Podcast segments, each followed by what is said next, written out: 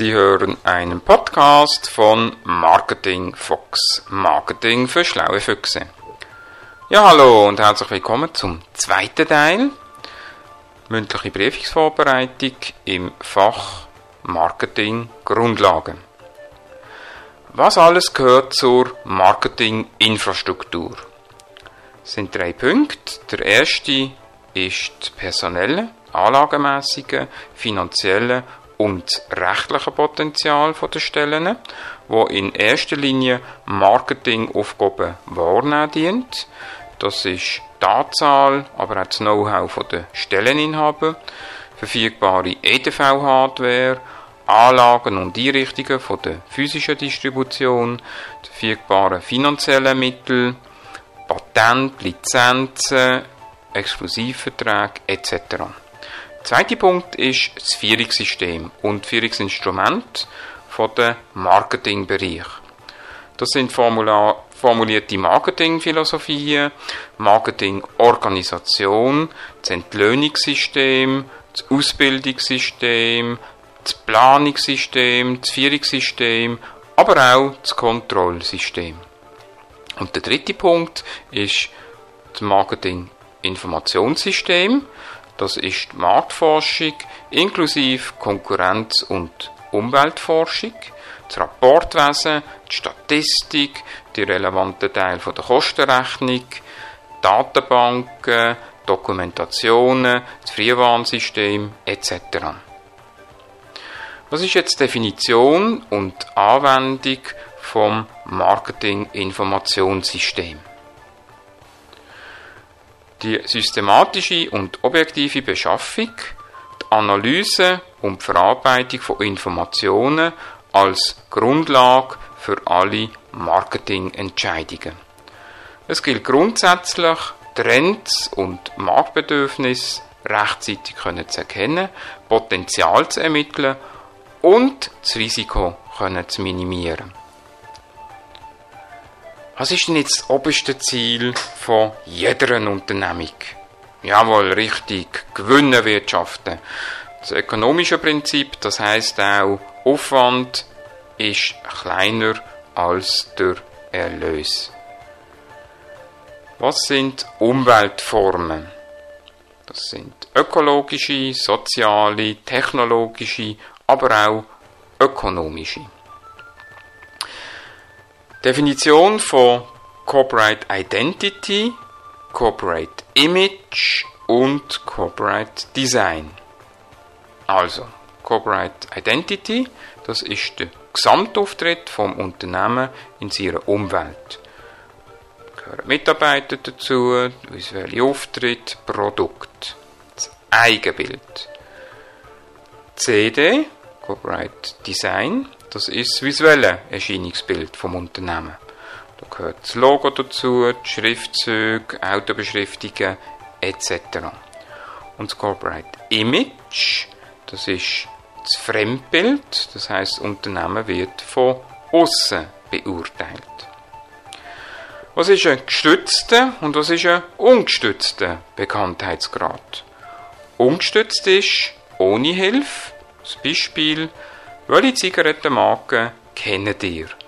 Gestützt ist mit Hilfe. Beispielsweise kennen Sie Camel. Was fällt euch zum Thema Relationship Marketing ein? Relationship Marketing ist Beziehungsmarketing. Das heißt, der Kundenaspekt, da gehört Kundenakquisition, Kundenbindung und Kundenrückgewinnung dazu, wird prioritär berücksichtigt. Was ist beim Global Marketing zu berücksichtigen? Die Grundidee besteht darin, dass die einzigartige Lösung standardisiert und global abzusetzen ist, um damit internationale Wettbewerbsvorteile zu gewinnen. Was meint ihr? Betreibt der Telefonistin Marketing? Ja, ich denke, als Mitarbeiterin hat sie besondere Aufgaben, den Kunden mal als erstes zu begrüßen. Vielfach wird der Kunden hat dann auch vom ersten Eindruck äh, bildet sich eine Meinung und das wirkt sich natürlich sehr stark aufs Firmenimage aus. Was verstehen wir unter SEP, strategische Erfolgsposition? Das sind bewusst geschaffene und überlegene Fähigkeiten, was dem Unternehmen erlauben tut, im Vergleich zu den Mitbewerbern überdurchschnittliche Ergebnisse können zu erzielen.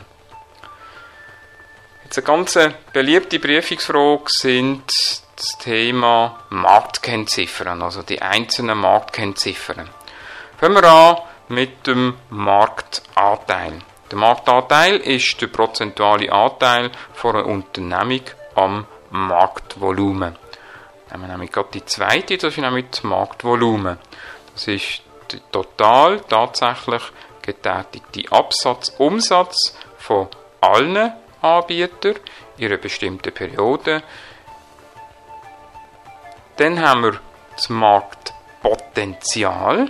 Das ist das Aufnahmevermögen vom Markt bei optimalem Einsatz von den Instrumenten von allen Anbietern und Marktkapazität, das ist das Aufnahmevermögen vom Markt bei einer Kaufkraft 0.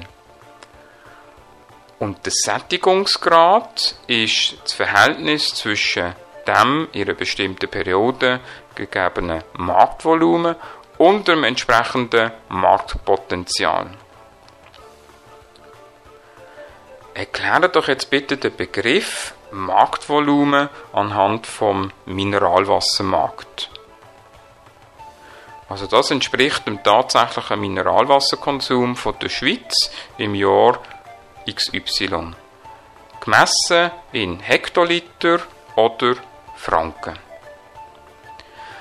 Was heißt Marktsättigung? Das ist das Verhältnis zwischen Marktpotenzial und dem realisierten Marktvolumen.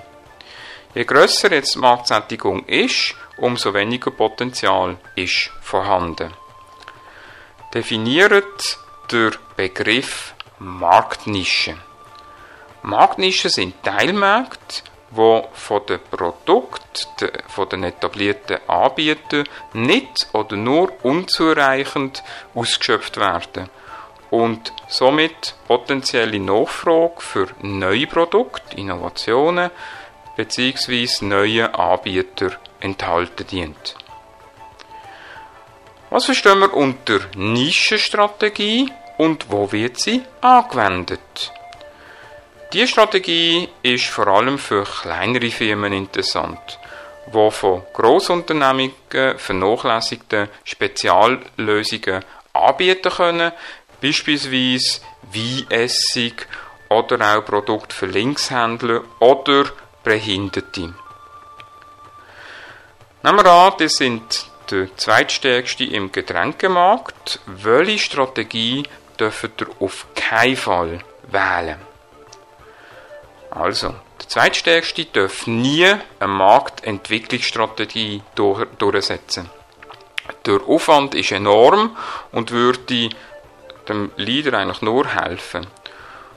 Auf diese Art könnte man also nie Marktanteil gewinnen. Was verstehen wir unter der 20-80-Regel?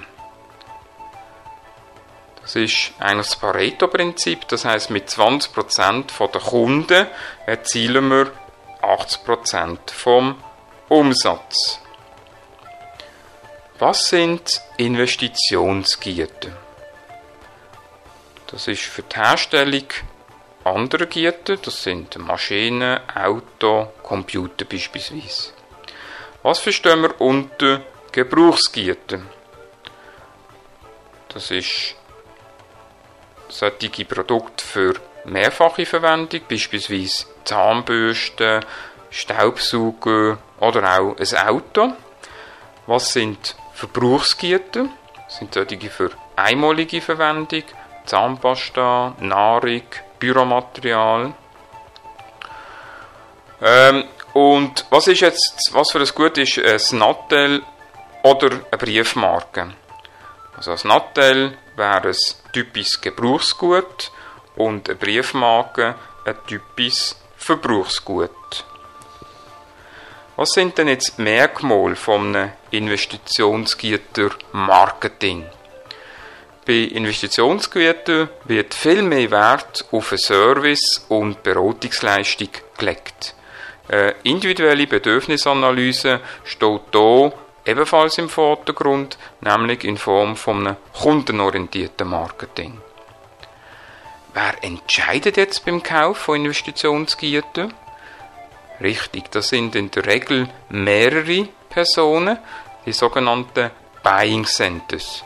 Da gehören Einkaufsleiter dazu, äh, Geschäftsleitung, Ingenieur etc. So, das war es bereits schon wieder gesehen zum zweiten Teil. Der dritte folgt. Das heißt, bis dann wünsche ich euch weiterhin viel Spaß und Erfolg beim Lehren. Vielen herzlichen Dank fürs Mitmachen.